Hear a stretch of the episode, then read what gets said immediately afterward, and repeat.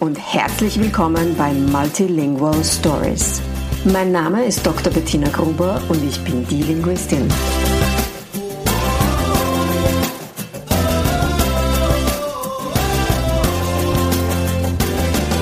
Ich unterstütze voller Begeisterung mehrsprachige Familien mit Herz und Verstand auf ihrem individuellen Weg, damit ihre Kinder alle Familiensprachen erfolgreich und mit Leichtigkeit lernen können. In meinem Podcast bekommst du sehr persönliche Geschichten von Mehrsprachigkeit aus der ganzen Welt zu hören. Lehn dich zurück und lass dich inspirieren. Hallo und herzlich willkommen bei der heutigen Folge von Multilingual Stories. Heute möchte ich über drei Ursachen sprechen dafür, dass die Mehrsprachigkeit in der Familie manchmal wirklich völlig scheitert. Wenn du mir schon länger folgst, dann weißt du, der Schwerpunkt meiner Arbeit liegt seit 2020 mittlerweile auf der Begleitung von Eltern, bei denen die Mehrsprachigkeit in der Familie nicht so läuft, wie sie sich das vorgestellt haben.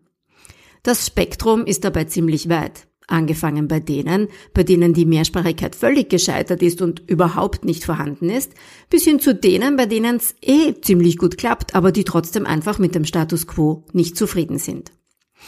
Dabei können wir meiner Meinung nach besonders viel von denen lernen, bei denen die Mehrsprachigkeit völlig gescheitert ist und die es dann im zweiten Anlauf doch noch hinbekommen haben. So wie ganz viele Teilnehmerinnen im Multilingual Momentum Club. Der erste und wahrscheinlich am weitesten verbreitete Grund, warum eine Mehrsprachigkeit nicht läuft, so wie sich die Eltern das vorgestellt haben, beziehungsweise warum sie oft wirklich komplett scheitert, ist, dass die Eltern auf jeden Fall zumindest selbst zweisprachig sind und die Umgebungssprache einfach schon super dominant geworden ist. Diesen Eltern fällt es oft schwer, die Sprache mit ihrem Kind zu sprechen, die in der Umgebung eben nicht vorhanden ist.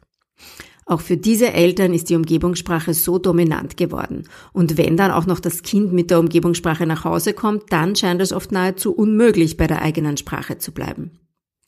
Dazu kommt, dass viele dieser Eltern auch immer wieder an ihrer eigenen Sprachkompetenz zweifeln und Angst haben, ihren Kindern etwas Falsches beizubringen. Dabei übersehen sie aber, dass sie ja selbst ihre eigene Kompetenz ebenso jederzeit erweitern können und es auch okay ist, gemeinsam mit dem Kind zum Beispiel das eigene Vokabular auszuweiten. Ich zum Beispiel wusste auch nicht, was ein Triceratops ist, bevor ich Kinder hatte. Wir alle erweitern unser Vokabular mit unseren Kindern.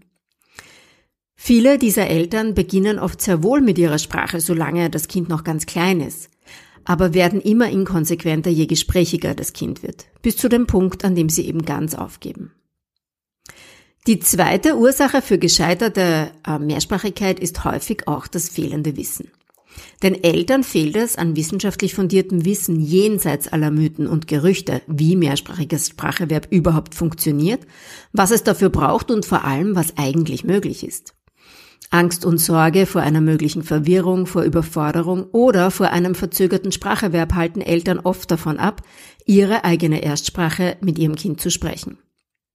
Im für mich persönlich schlimmsten Fall geben Eltern ihre Sprache auf, weil es der Kinderarzt, die Logopädin oder der Pädagoge so empfohlen hat. Diese Fälle sind für mich besonders tragisch, da eine derartige Empfehlung nur von fehlendem Wissen seiten des Fachpersonals kommen kann. Und die Eltern verlassen sich natürlich auf dieses Fachpersonal, folgen dem Rat und machen damit einen großen Fehler, der oft später schwer wieder nur zu berichtigen ist. Und der dritte, die dritte Ursache, die mir auch immer wieder unterkommt, ist die problematische Beziehung der Eltern zu ihrer eigenen Erstsprache. Haben die Eltern selbst keine positive Beziehung zu ihrer Herkunft und ihrer Erstsprache, dann fällt es ihnen oft besonders schwer, sie an die eigenen Kinder weiterzugeben. Sie wollen es eigentlich, denn es ist ihnen bewusst, dass sie ihren Kindern damit ein Riesengeschenk machen, aber sie stoßen immer wieder an ihre eigenen Grenzen, werden an alte Wunden erinnert und fühlen selbst wenig Verbindung zu ihrer Herkunft.